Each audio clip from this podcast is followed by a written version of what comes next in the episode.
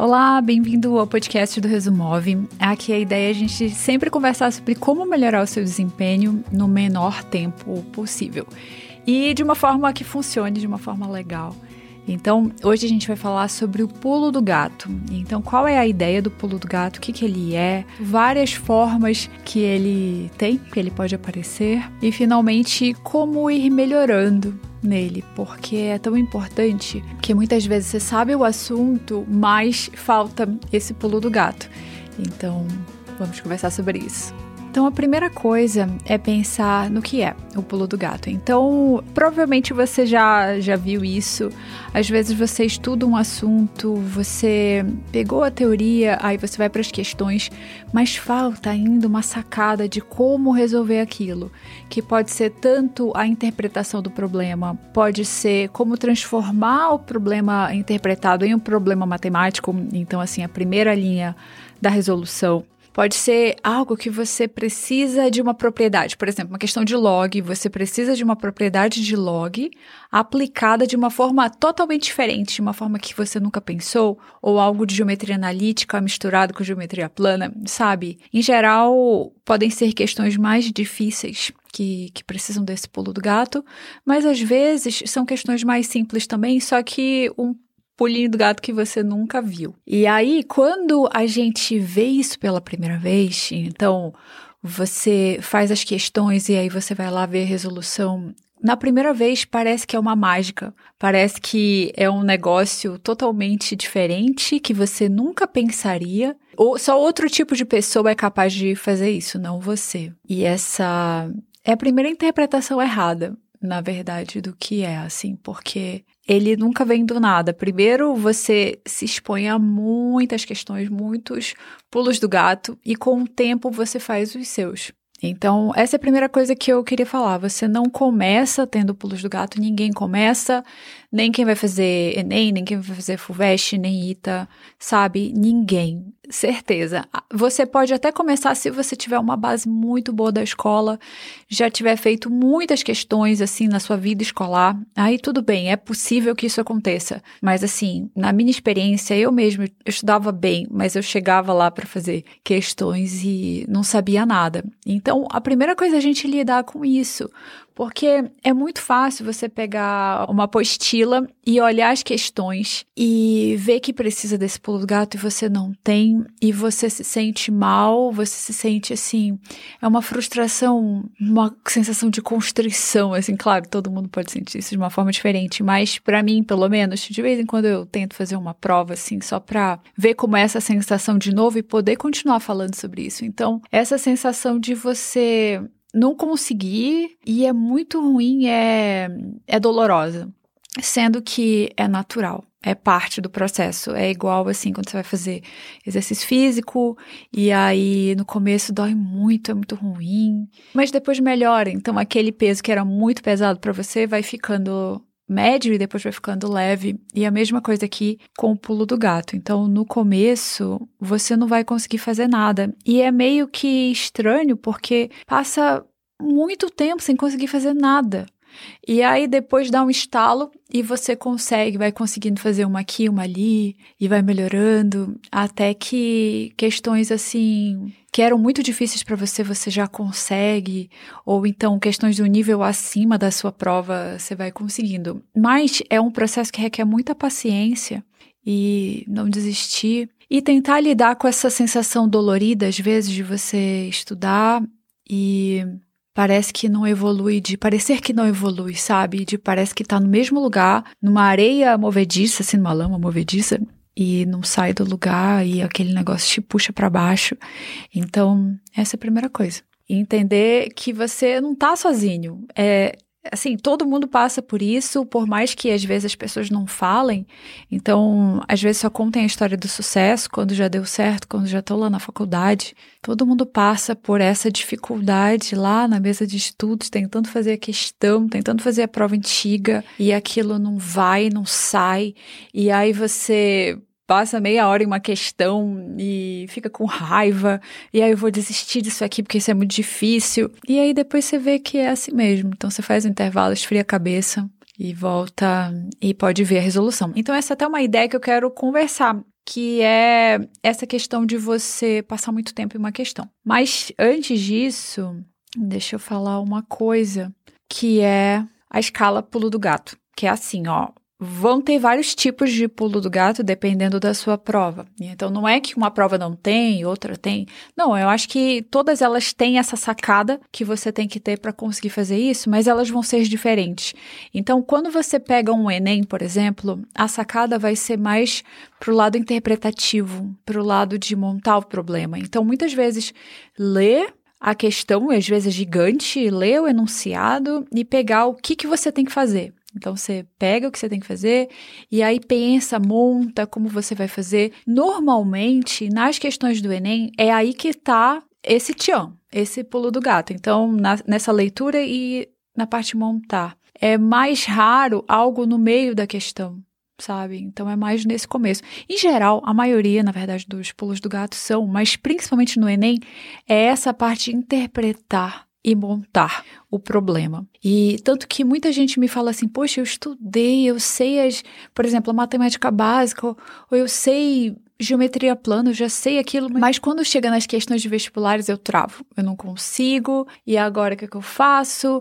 Será que eu não aprendi direito? E não, é, é assim mesmo. Porque uma coisa vai ser você fazer aqueles exercícios de manipulação que requerem só você ter, saber a matéria mesmo. E outra coisa é dar esse pulo do gato. Então, é normal nesse começo você não conseguir fazer. E o que vai melhorar é você treinar isso várias vezes e persistir nessa dificuldade. Mas enfim, aí para o Enem vai ser essa parte mais interpretativa de você montar o problema. E aí, no outro extremo, vão ter pulos do gato que dependem da demonstração da equação, que assim, são mais mais profundos, eu não sei, mas assim, mais abstratos, sabe? Não é tanto a interpretação, a interpretação tá ali. Então, tá, resolva e ache X, ou resolva essa expressão aqui. Já tá ali o que você tem que fazer, você não tem que interpretar nada. É um pulo do gato, mais no sentido de uma mágica. Um negócio assim que você precisa ter um pensamento totalmente diferente. Sabe, isso acontece também nas ciências. Então,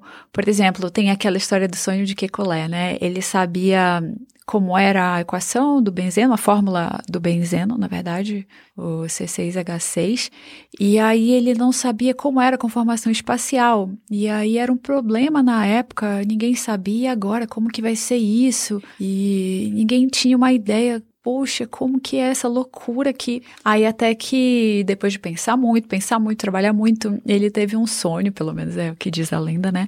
Ele teve um sonho com uma cobra em chamas comendo o próprio rabo. Então aí ele pensou uma estrutura cíclica, e aí se eu fizer essas duplas alternadas, eu posso ter essa estrutura ressonante, enfim, é totalmente o pulo do gato, mas aplicado à química. E isso vai acontecer, assim, todas essas matérias de exatas, dessas formas, assim, que parece mágica. Parece, nossa, que coisa, que coisa genial, assim. E é esse que é o ponto também, que você acha que isso é pra esse tipo de pessoa genial e que você não, nunca vai conseguir fazer isso.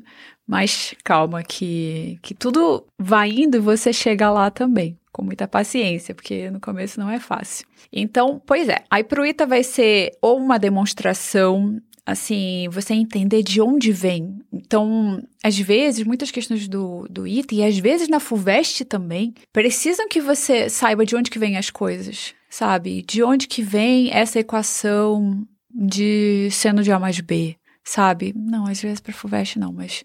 É, pro ITA, mas a FUVEST vai estar mais perto do ITA, na minha interpretação, do que do Enem. E muitas questões, pelo menos as mais difíceis, sim. Mas outros pulos do gato que não requerem demonstração, que vão cair, por exemplo, muito na FUVEST também, são esses de você usar propriedades, então propriedade do log ou propriedade de geometria plana, sabe? Usar aquelas equações ali de geometria plana, por exemplo, lei dos cossenos ou, ou leis diárias, algo assim, para resolver o problema, sendo que você não sabe que é isso que você tem que usar para resolver. Então, às vezes você sabe decorado todas essas equações, essas equações de geometria, você já viu, você já fez questões sobre isso, mas na hora de você pegar a questão, você não tem o vislumbre que é isso que você tem que fazer. Às vezes também você esquece a equação, né? Aí é outro ponto. Mas supondo que você saiba algumas das principais equações de, de geometria plana, por exemplo, aí você chega lá e não sabe que você tem que aplicar aquilo, ou você tem que. Ah, aqui eu tenho que fazer uma circunferência porque esse triângulo tem 90 graus aqui, então é a mesma coisa que se eu passar uma circunferência, sabe? Esse tipo de sacada. E como que vem, então, essas sacadas? de fazer muitas questões. Então, essa. Eu queria ter uma fórmula mágica de falar para você: hum, agora eu vou te dar essa dica e você vai conseguir fazer todas as questões de pulo do gato. Mas não existe. Então, é mentira se alguém te falar isso, é totalmente mentira, porque você vai aprender fazendo. E é uma coisa que não adianta você ver questões resolvidas, sabe? Ah, vamos fazer uma aula de resolução de questões. Porque não é a mesma coisa que você tentar. Você tem que tentar antes. Nem que você vá para essa aula de resolução, mas tenta fazer antes, quebra a sua cabeça, para que você dê valor quando você vê a resolução e vê, nossa, aquilo é um pulo do gato, aquilo é uma sacada muito bacana. Você tem que tentar antes, tem que quebrar a cabeça antes. E aí, claro que não precisa quebrar a cabeça por uma hora, por meia hora. Às vezes é legal, às vezes é uma sensação que você quer estar tá ali, você quer superar esse desafio, você quer ver como é que que chega lá e tentar sozinho, porque eu vou conseguir, e é aquele orgulho de você vai conseguir sozinho, não vou ver a resolução, eu vou fazer sozinho. Mas às vezes não dá certo, né? Muitas vezes vai dar, às vezes não vai dar certo. Então, às vezes a gente tem que colocar o rabo entre as pernas. Igual um cachorrinho, né? Então, aí você, às vezes, não pode passar muito tempo, né? Às vezes a gente tem que ter uma noção de, nossa, passou de 20 minutos, passou de 30 minutos, é melhor ir fazer outra coisa e voltar. Que é, inclusive, a próxima parte que eu quero falar, que é a questão do Einstellung, que eu já até fiz um podcast aqui sobre isso, eu vou deixar nos comentários. E é o que é um Einstellung, né? É, é uma forma fixa de você ver como resolver alguma coisa, como resolver um problema. Então, você só consegue ver dessa forma. Então, tem até, por exemplo, umas figuras na internet que é assim, ah, o que, que você vê? Aí pode ser um golfinho, ou pode ser um casal se beijando, sabe? Tem assim, ah, uma dançarina tá indo para um lado, tá indo para o outro. Esse tipo de coisa. Você só consegue ver uma forma, até que outra pessoa te fale, olha, tem essa outra forma de ver isso aí. Aí você, hum, interessante. Aí depois você consegue ver as duas formas lá na figura. É, aí esse é um exemplo. Quando você está fazendo a questão, às vezes você só enxerga um caminho de resolver. Então, por exemplo, lá, a questão de geometria plana, só uma forma de fazer essa questão, você não consegue ver outra forma. E o que, que ajudaria a você resetar tudo é exatamente isso. É fazer o intervalo, é ir fazer outra coisa, trocar de área de estudo, ou assim, ir almoçar, voltar no outro dia, sabe? Se permitir passar um tempo sem pensar naquilo, que às vezes a solução vem você tomando banho. Sabe? Quando você tá fazendo alguma outra coisa e você pensa aquela questão, hum, talvez eu faça essa coisa e talvez funcione. Ou, assim, questão de, de exatas, talvez seja mais difícil geometria plana, mas tem alguns assuntos que, que a ficha pode cair em outros momentos. Ou, às vezes, até uma coisa que acontece é você só entende o conceito depois. Então, você pode estudar, por exemplo, física, mecânica, lá, colisões, e aí você tem, estuda e, e, acha que entendeu, mas aí a ficha mesmo só cai assim meses depois, às vezes anos depois. Então, por exemplo, quando a gente faz engenharia, né, a gente estuda muito isso antes de entrar na faculdade, mas você entende as coisas de uma forma mais profunda lá na faculdade, ou, ou assim, já trabalhando e vendo aquilo que você estudou de uma outra forma. Por exemplo, gravitação, eu lembro que estudava na faculdade e não tinha noção de como isso ia ser aplicado. Aí depois estudando satélite, como que você coloca satélite em órbita, como, como que você troca de órbita. É uma outra percepção de como é aquele assunto ou mesmo de foguete, ação e reação. Enfim, são coisas que vão mudando e eu acho que isso deve provavelmente acontecer em medicina, quando você estuda as coisas de uma forma muito mais aprofundada, ou em computação, em, em algo assim.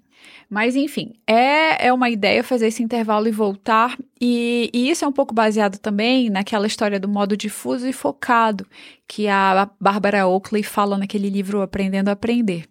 Então, o modo focado é quando você está em uma questão, você está em um assunto e a sua atenção está ali, está naquele círculo, por exemplo, está focada naquilo e você está quebrando a cabeça e é muito útil. Então você tem que ter esse estudo focado de vez em quando, assim, de vez em quando não, com frequência, porque é aí que você vai construindo o seu conhecimento. Mas não pode ser só o focado. Você tem que espairecer, deixar a atenção livre entre sessões de estudo focado e entre dias, claro, assim, tem que incluir também o descanso, que aí vai ser o modo difuso.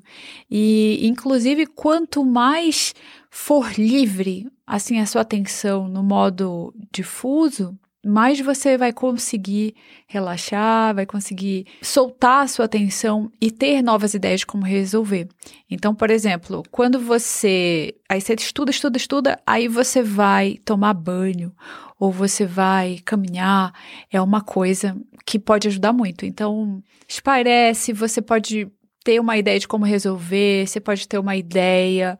Ou às vezes você vai tomar banho e você tem uma ideia de como fazer algo diferente, como estudar melhor, é, sabe? Coisas assim úteis também. Mas quando você vai para um descanso e vai ficar lá no feed do seu, da sua rede social, não é tão bom, porque você tá com a atenção ali, sabe? A sua atenção não tá livre, ela tá focada ali. Claro, eu não tô falando para não usar rede social, mas assim, só para ter um pouco dessa percepção de, de como fazer um intervalo legal, assim, nos seus estudos que possa ajudar mesmo. E uma ideia é essa de tomar banho, fazer exercício físico, algo mais leve, escutar uma música, mas cada um é cada um. E aí, nessa parte também a gente entra em aprender aos poucos versus aprender de uma forma intensa. Então, é mais fácil você ter essas sacadas, esses pulos do gato, quando você não aprende de uma vez, quando você aprende um pouco todo dia e meio que vai sedimentando aos poucos. Porque se você for aprendendo tudo de uma vez, vai ser mais difícil meio que pegar a maturidade do assunto pensar em novas formas de aplicar isso. Por exemplo, digamos que você vai estudar ótica e aí tem um capítulo lá e aí você fala, ah, eu vou passar o dia hoje, eu vou aprender tudo isso. É possível você eh, dar certo e aprender? É. Tem a questão da memorização. Então, primeiro a gente entra com a memorização. Por exemplo, quando você aprende tudo de uma vez, é muito mais fácil decair a sua memória, assim, e você lembrar 20% em, assim, uma semana, duas semanas. De uma forma oposta é se você estudar um pouco todo dia, e aí foi espaçando seu estudo, as suas questões, e assim, por duas semanas ou mais, é muito mais fácil de você manter um alto nível de memorização de longo prazo. Então a gente começa por aí, pela memorização.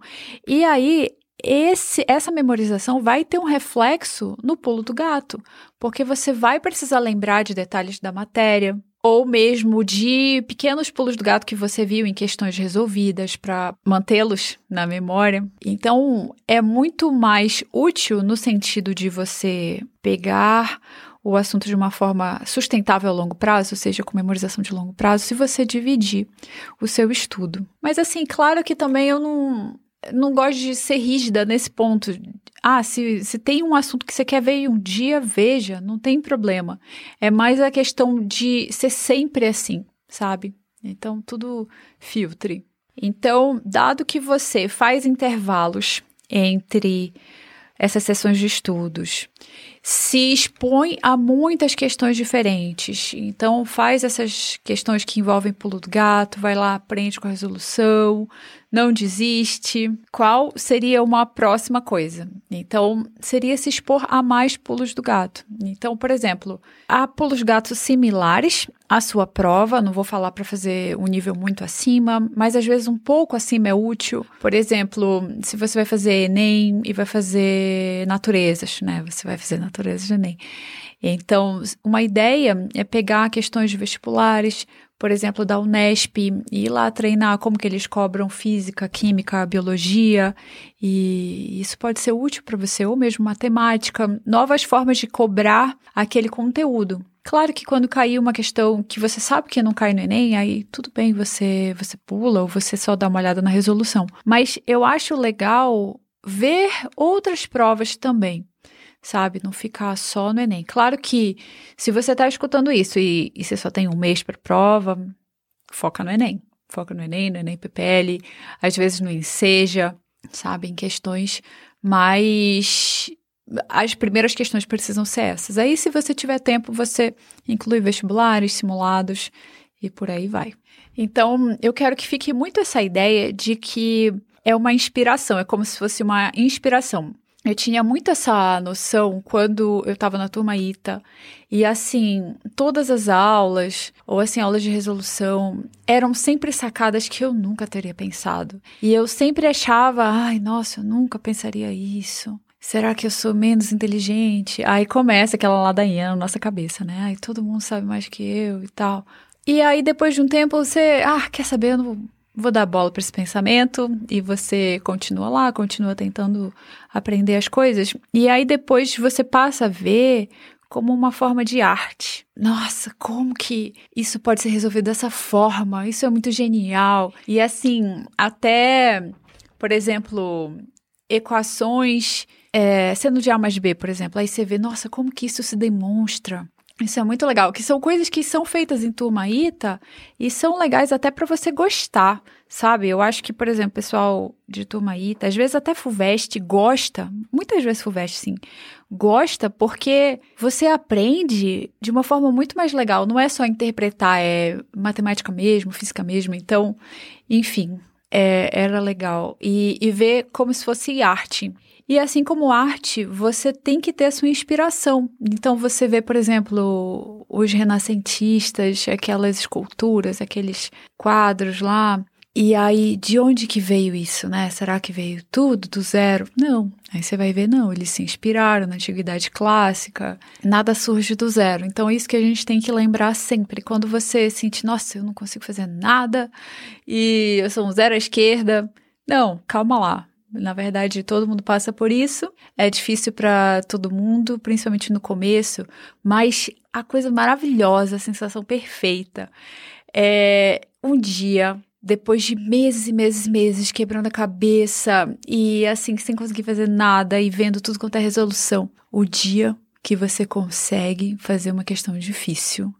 É assim, nossa, é maravilhoso, é uma sensação incrível quando você consegue sozinha, sabe? N não tem nem palavras para explicar como é isso. E é assim que você sente pela primeira vez, eu também posso, eu também consigo, eu também vou chegar lá. Mais ou menos dias eu também consigo. E essa sensação muito bacana.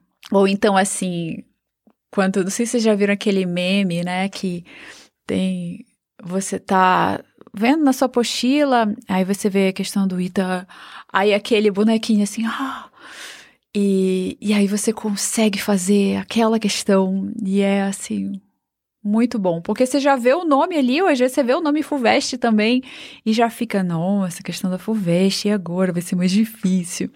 E aí, quando você consegue fazer, é maravilhoso. E aí, uma coisa que se encaixa muito bem aqui é como você pode fazer um planejamento de véspera, um planejamento dois meses antes, ou assim, semanas antes, como que você vai encaixar tudo isso? Então, provas, correção das provas, para ver como é o pulo do gato e de uma forma legal, sabe? Porque quando a prova se aproxima, às vezes a gente tende a se desesperar a colocar muita coisa, muita coisa, muita coisa. E acaba que não dá para fazer o principal, não dá para manter a tranquilidade também, sabe? É uma super importante. Você tem que ficar tranquilo, tranquila na hora dessa reta final para ir fazer uma boa prova. Então, assim, nessa reta final é legal pensar em um planejamento simples fácil de cumprir, que você sabe que você vai fazer em cada dia de uma forma simples, sem muita complicação, sem quadro horário